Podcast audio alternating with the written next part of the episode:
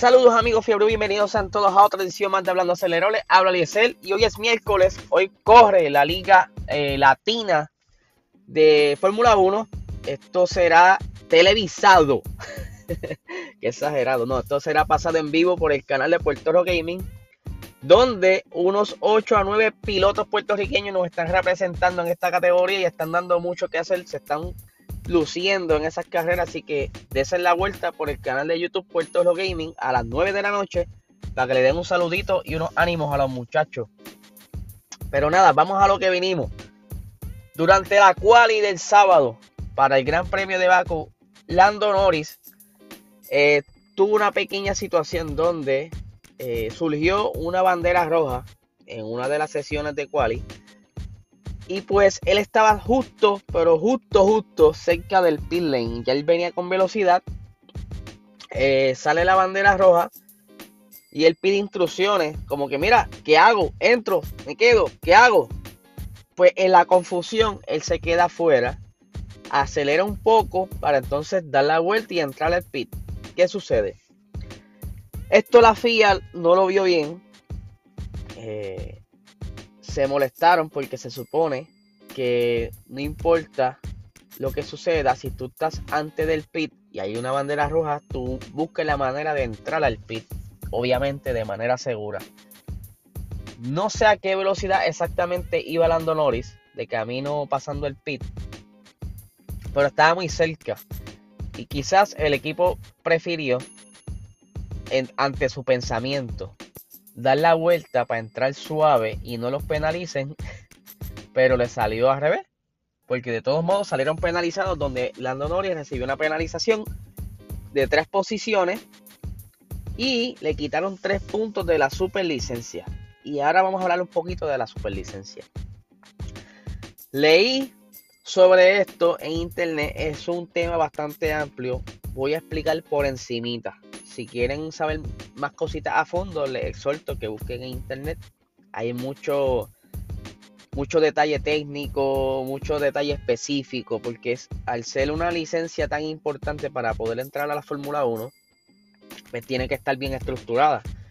Eh, cuando yo hablé por primera vez de la superlicencia, creo que fue a través de un post en Instagram, varias personas se rieron, porque pensaron quizás que yo estaba bromeando, pero no. Para tú poder entrar a la Fórmula 1, tú necesitas una licencia. Y esa licencia se adquiere eh, obteniendo unos puntos habiendo competido en categorías de la FIA previo a la Fórmula 1. Eh, esto puede ser hasta Fórmula 3, la Fórmula 3 Renault, todo lo que tenga que ver con la FIA que sea tipo junior, donde sea de preparación para el piloto, tú tienes que competir ahí y haber competi eh, haber, adquirido 40 puntos en ese tiempo. Eh, y ellos hay una tabla donde explican la cantidad de puntos que tú ganas cuando termina el campeonato. Dependiendo de la posición donde tú termines el campeonato. Y es ahí donde esto es tan importante para poder entrar a la Fórmula 1. Y voy aquí, yo, yo tomo unos, pequeños datos eh, donde dice que la edad mínima es de 18 años al inicio de su, de su primera competición en la Fórmula 1. Tiene que poseer la, licencia de competencia internacional de grado A. Eh, titular de una licencia de conducir válida aprobar una prueba teórica de la FIA sobre los conocimientos de los códigos y reglamentos deportivos de la Fórmula 1 al presentar la, solicitud por primera vez. Haber completado al menos 80% de cada una de las dos temporadas completas de cualquiera de los campeonatos de monoplaza. Eh, informados en el suplemento 1 del reglamento. O sea, ya estamos viendo aquí que están haciendo una referencia a, una sesión del reglamento. Por eso les digo que, que es bien complejo esto. Como les mencioné, acumular al menos 40 puntos durante las tres temporadas anteriores en cualquier combinación de los campeonatos informados en el suplemento 1 del reglamento, que es donde le estaba mencionando que dependiendo de la categoría donde usted está compitiendo y en qué posición tú termines en ese campeonato, vas acumulando puntos. De igual manera que tú estás acumulando puntos durante la temporada carrera carrera, carrera en, en las categorías previas tú acumulas unos puntos al terminar la temporada. Entiendo que en la Fórmula 2 cuando terminas primer lugar te dan 40 puntos. Por eso es que muchos de los que están este, en la Fórmula 1 han sido campeones quizás en alguna categoría, Fórmula 3 o Fórmula 2. ¿Por qué? Porque es donde más rápido tú consigues los 40 puntos eh, mínimos para poder entrar a la Fórmula 1. Este, cuando, eh, y eso es cuando tú ves que subes rápido. Un ejemplo, Max. Max este, fue la excepción porque él había acumulado los puntos a través de las, de las categorías junior, pero él no llegó a, ganar un campeonato, simplemente los acumuló. Y él fue el primero en haber saltado la Fórmula 2, eh, o sea, recientemente, contemporáneo. vemos a Mick Schumacher, que tuvo creo que dos temporadas en la Fórmula 2 y al ser campeón el año pasado, pues eso le da los puntos necesarios para poder haber eh, tenido los requisitos para poder entrar a la Fórmula 1. Pero ¿qué sucede? Con esta superlicencia tú tienes 12 puntos, al igual que la licencia de conducir acá, que tenemos una cantidad de puntos que a medida que nos den multas eh, de tránsito nos van quitando puntos de la licencia hasta que llega un punto que se invalida la licencia. Pero de igual manera, esta superlicencia tiene 12 puntos, ya tú arrancas con tus 12 puntitos. O no puedes acumular 12 puntos eh, penalizados. Cuando tú acumulas 12 puntos penalizados, eh, tienes un race ban. O sea, no puedes competir en una carrera. Y si la próxima carrera de arriba después de haber estado baneado, ocurre una situación que te penalizan, pues eso se complica las cosas porque hay ese reglamento me expliqué es bien detallado y hay muchos muchos escenarios. Pero, según entendí, en lo poco que leí, estas penalizaciones duran un año.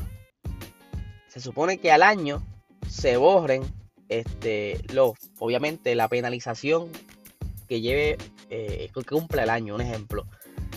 Hoy es junio este 9, pues pongámosle que yo el año pasado estuve corriendo, me dieron una penalización de 3 puntos, pues ya hoy esos 3 puntos eh, los recupero. Y así sucesivamente, dependiendo en qué tiempo me dieron, me dieron las penalizaciones. Pues sucede que Lando Norris lleva acumulado ya 8 puntos de la licencia estaban bien molestos porque ellos esperaban que si que fuera más flexible, porque ellos supuestamente, ¿verdad? Eh, manejaron la situación de lo más segura posible. Pero yo creo que lo que molestó a la FIA fue que Lando Norris aceleró. En vez de seguir suave y dar la vuelta, pues yo creo que ahí la FIA hubiera tomado en consideración y quizá le hubiera perdonado ese, esa situación. Pero son bien estrictos. La FIA es bien estricto y estaba diciendo el director de carrera que esto de la bandera roja no es algo nuevo. Esto lo están viendo desde los tiempos de karting. Así que ellos saben que cuando hay una bandera roja tienen que ir directamente al pit. Pero obviamente la circunstancia en donde estaba la Norris está un poquito difícil porque él estaba ya casi pasando el pit cuando sucedió la bandera roja.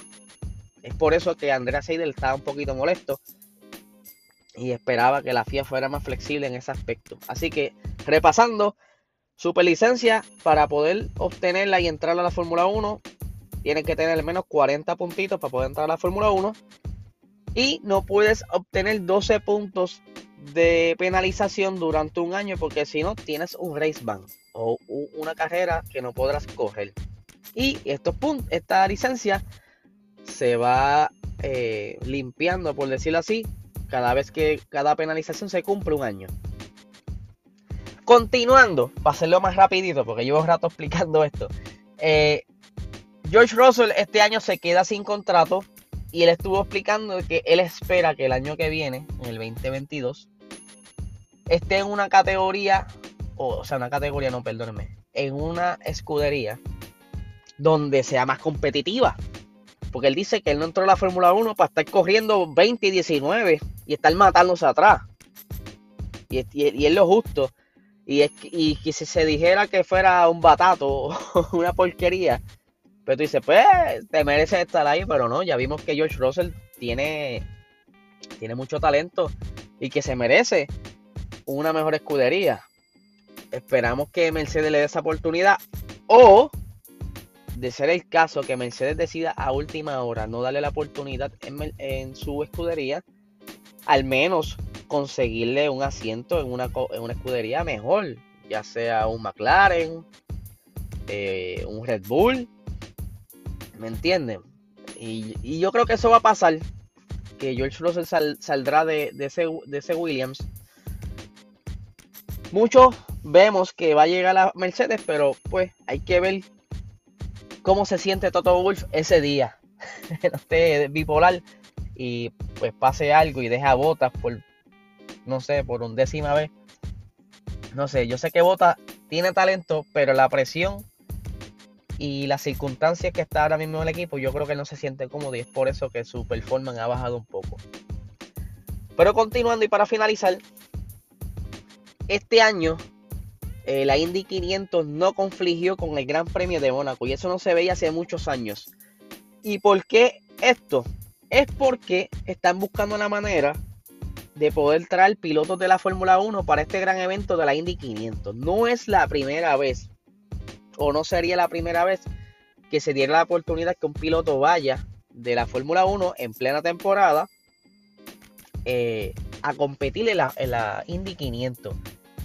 En, nuestro canal de YouTube de PR Racing Sports, yo comencé una leyenda y está por aquí también en formato audio. Leyendas del Motorsports, donde el primer episodio estuvimos hablando de Jim Clark. Él es un vivo ejemplo de que durante su temporada regular, en ese entonces, él decidió no participar de la carrera de Mónaco y aventurarse a ir a la Indy 500 donde él obtuvo la victoria. Así que la Indy y la Fórmula 1 están buscando la manera de hacer esto partnership, por decirlo así, como si fuese una canción de, de, reggaetón, que se trae un artista invitado, algo así quieren hacer, para entonces hacer el evento más llamativo de lo que ya es. Eh, y se espera que el año próximo o los años por venir, pues se animen va alguno otro piloto y entonces pueda participar. Y yo creo que esta es una oportunidad para Fernando Alonso porque yo creo que el, estar en la Fórmula 1 eh, tiene quizás, eh, está en caliente o está ready para ir allá a practicar y quizás obtener esa victoria que tanto está buscando porque durante él estuvo participando, él no estuvo la temporada de la Fórmula 1 y pues quizás esas velocidades y esa fuerza G no la estaba, ¿verdad? No estaba en condiciones porque le estuvo corriendo en Dakar, le estuvo corriendo en Le Mans y pues no es lo mismo. Y yo entiendo que los pilotos de Fórmula 1 que estén corriendo activos tienen más probabilidad de ganar la Indy 500. Está bien interesante esto, ¿verdad? Así que mi gente, esto es lo que tengo por el día de hoy. Si tienen alguna duda, alguna pregunta, pueden contactarnos a través de Instagram, durante, a través del DM. Nos escriben, mira, este, de este episodio me surgió una duda, con mucho gusto la estaremos contestando. Y esta noche tendremos Box Talk y estaremos haciendo el análisis de la carrera de Baku. En adición, estaremos entrevistando al piloto puertorriqueño Sebastián Carazo, que actualmente corre en la, carrera COP de la IMSA, que eso es eh, la categoría de Porsche está bien interesante porque el muchacho está luciéndose en esa categoría y le está yendo súper.